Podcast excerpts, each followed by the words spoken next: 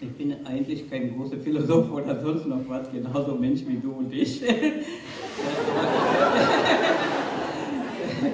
Aber ich möchte nur mal meine eigene Erfahrung möchte ich mit euch gerne teilen, was für mich groß geworden ist.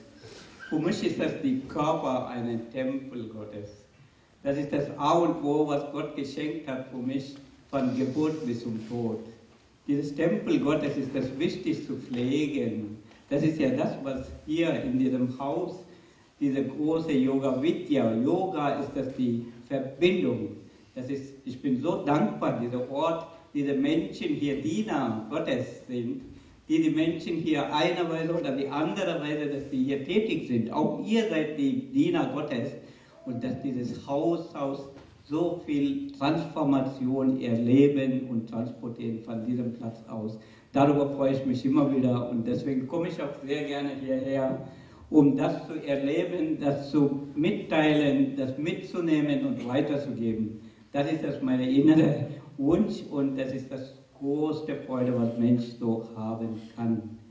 In den Fluss des Lebens diese Freude, Liebe und Barmherzigkeit miteinander teilen, in uns fließen lassen. Die Körper ist es, dieses Tempel Gottes müssen wir pflegen. Diese Pflegen tun wir sowieso jeden Tag duschen, schminken, dies und das. Und Kleidung, neue Kleidung und so weiter, das macht die Vogel auch. Wenn die Vogel so ein bisschen Wasser hat, der planschert und auch geduscht. Ne? Aber wir Menschen, wir müssen die innere Dusche haben. Er sagt das ಹೊರಮಿಂದು ಒಳಮೀಯದವನು ಕಾಗೆ ಮಿಂದಂತೆ ಸರ್ವಜ್ಞ. Ein großer Philosoph sagte es, wenn man außen duscht und innen nicht duscht, wie eine Krähe duschen tut.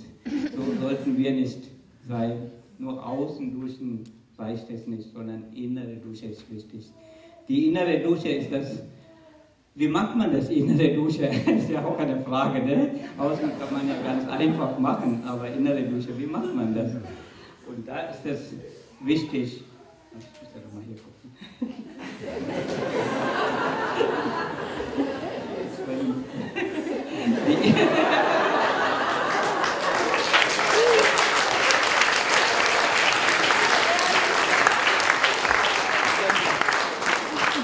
Ich fasse mal ganz kurz in meine Worten.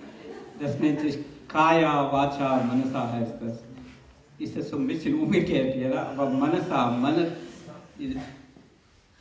was man tut, Gutes tun, was man redet, Gutes reden, was man denkt, Gutes denken, ist das Wichtigste. Das Denken ist das aller, Allerwichtigste. Das, unser Gehirn produziert immer ständig und stetig Gedanken, wenn du willst oder nicht. Einfach Gedanken, Gedanken, Gedanken. Das ist die Eigenschaft. Um diese Gedanken auszuschalten, geht kaum, aber man kann es verringern. Das ist das Meditation. Und durch die Meditation, dass wir verringern, dass wir vernünftig werden und das göttliche Gedanken uns haben, diese liebevolle und die unendliche Liebe, die seelische Qualität der Gott ist das ja, diese unendliche Liebe und die Barmherzigkeit.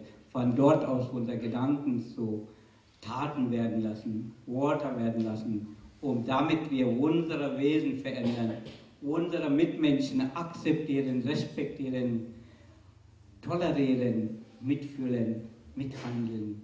Es ist das Wichtigste, einfach dieser Mensch, jeder Mensch ist das ja ein Unikat und ein Unikum, mit denen zu kommunizieren. Ich bin auch ein, da muss ich aufpassen, eigenartig, einzigartig.